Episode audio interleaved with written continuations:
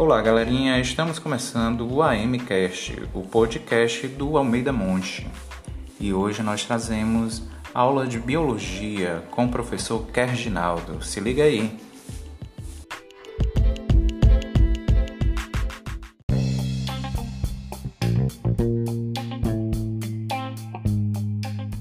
Boa noite, pessoal. Aqui é o professor Kerginaldo do primeiro I de Biologia do turno da noite. Hoje nós vamos estudar o capítulo 13, as membranas celulares e as trocas com o meio. Nesse capítulo, nós estudaremos uma parte da célula conhecida como membrana plasmática. Mas o que é a membrana? A membrana plasmática, na realidade, é a parte da célula que separa o meio interno celular do meio externo, né? dando também forma a esta célula. A membrana plasmática não pode ser vista ao microscópio óptico, apenas ao microscópio eletrônico. E nele, né, nós vemos apenas duas linhas bem escuras. Para entender sua estrutura, foi criado um modelo que nós vamos chamar de modelo do mosaico fluido. Esse modelo foi descoberto por dois cientistas chamados Singer e Nicholson. Então, nesse modelo, a membrana plasmática é formada por dois tipos de moléculas, né? Ah, os fosfolipídios, né? que são tipos de lipídios é, anfipáticos, ou seja, tem uma porção que entra em contato com a água, no caso a porção fosfato, e ligada a ela duas caudas de ácidos graxos que são hidrofóbicos, que não têm contato com a água, possibilitando assim, né, nesta bicamada, que ao entrar em contato com esta água dentro e fora da célula, a sua estrutura se mantém estável. É, inserido entre esta bicamada fosfolipídica existem proteínas que podem ser integrais, ou seja, de uma ponta a outra da célula, ou periféricas, porque ficam na periferia da membrana do lado intracelular. Essas proteínas podem ter várias funções, podem atuar como canais de água, por exemplo, como as aquaporinas, canais de íons como sódio e potássio, né? podem atuar como carreadores, né? possibilitando a entrada de moléculas grandes dentro da célula, entre, podem atuar como receptores sinalizadores de hormônios, entre outras funções. Para que as, a membrana plasmática exerça sua função, possibilite o um metabolismo celular, nós vamos estudar o que nós vamos chamar de transporte através da membrana. Existem três tipos de transporte: transporte passivo, transporte ativo e o transporte chamado de osmose. Transporte passivo é assim chamado porque ele é sempre a favor de um gradiente de concentração, ou seja, a molécula sempre vai migrar de onde tem mais para onde tem menos, e neste caso ocorre sem gasto de energia.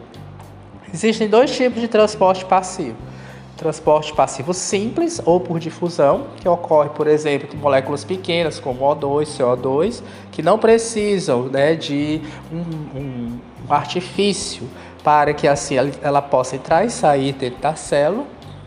E o transporte passivo facilitado, que ocorre para moléculas grandes, como a glicose, por exemplo, que não conseguem atravessar a membrana.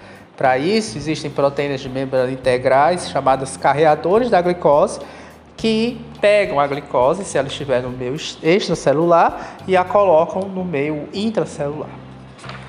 Transporte ativo, diferente do anterior, já ocorre contra um gradiente de concentração e, neste caso, sempre com gasto de energia às custas do ATP. O que nós conhecemos melhor é de uma proteína de membrana chamada bomba de sódio potássio, que regula as concentrações de sódio potássio dentro e fora da célula. No, no, no, meio intracelular, ou seja, dentro da célula, a concentração de potássio é maior, enquanto que a concentração de sódio sempre deve ser menor. Então, o que, que a célula faz? Né? Então, para manter essas concentrações, né? As custas do ATP, a bomba de sódio e potássio, ao funcionar, sempre coloca três íons sódio para fora e, em contrapartida, coloca dois íons potássio para dentro. Com isso, né, ao colocar três íons sódios para fora e dois íons potássio para dentro, ela mantém uma diferença de potencial iônico, ou seja, sempre vai ter uma carga positiva a mais fora da célula. É, o resultado dessa atuação faz com que ocorra uma polaridade na membrana plasmática. Significa que fora da célula estará positiva, enquanto que dentro da célula estará menos positiva ou negativa. Isso é importantíssimo para a atividade celular. Bom, é, um outro tipo de transporte que a gente vai comentar aqui se chama osmose. A osmose é um tipo de transporte passivo, mas a diferença é que no caso esse transporte é passivo apenas de água. Todos os dois anteriores né, foram transportes de moléculas. No transporte passivo de água, nós podemos classificar o que nós chamamos de meios osmóticos. Então, vamos conhecer três tipos de meios hoje. O meio isotônico, ou seja, quando tanto dentro quanto fora da célula as concentrações de água são iguais. O meio hipertônico, quando, por exemplo, um dos meios tem maior concentração né, de soluto logo menor de água em relação ao outro meio, e o meio hipotônico, quando tem menor concentração de soluto, logo maior concentração de água em relação ao outro meio.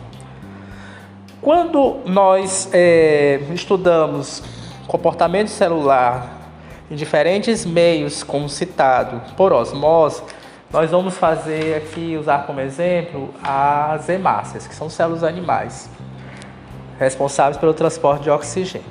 Então, é observado que quando ela é colocada né, no meio isotônico, ou seja, a concentração tanto dentro quanto fora da célula são iguais, a célula se mantém normal. Geralmente, o meio intracelular das hemácias, a concentração é de 0,9% de NaCl, caso, certo? De sal dissolvido. Se as concentrações são iguais, então a célula não muda a sua forma. Mas digamos que eu pegue esta célula a 0,9% no meio intracelular e coloque no meio inferior a este valor, por exemplo, 0,1%. Então o que, que significa isso? Significa que ela está no meio extracelular numa concentração menor do que no meio intracelular. Então, o que, que vai acontecer? Como fora da célula tem menos soluto, logo tem mais água. Então, como a gente acabou de falar, né, a osmose ela ocorre, né, a, a migração de onde tem mais água para onde tem menos água. Então, a água do meio externo vai entrar na célula. Consequentemente, ela vai inchar. E como a, a hemácia não tem uma parede celular rígida, como os vegetais, ela vai estourar.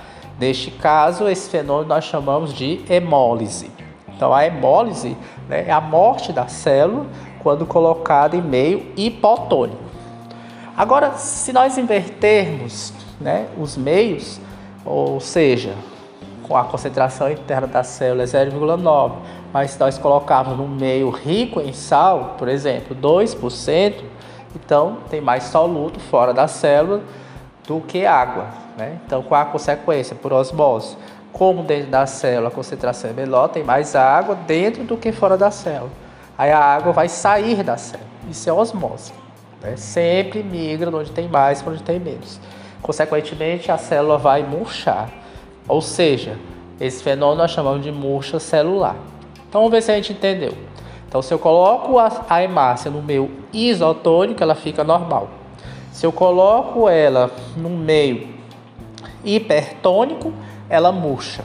E se eu coloco ela no meio hipotônico, ela estoura. Ok? Bom, pessoal, para finalizar, nós vamos estudar os envolvimento e captura de células pequenas ou grandes partículas.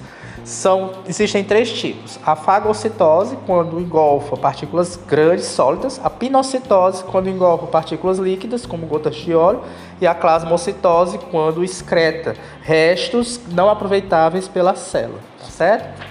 Finalmente, né, difer as diferenciações da membrana. Existem três tipos de diferenciações: as microvilosidades, que são pequenas dobras para facilitar a absorção, os desmossomos, que são proteínas é, é, inseridas em, com outras moléculas de proteína a fim de permitir uma amarração entre as células e as interdigitações, que são estruturas na membrana que permitem maior aderência de uma célula a outra. Por exemplo, nas células epiteliais. Ok? Bom, pessoal, a gente fica por aqui e para casa, né, as atividades são da sessão para recapitular da página 208, questões de 1 a 4. Até a próxima aula.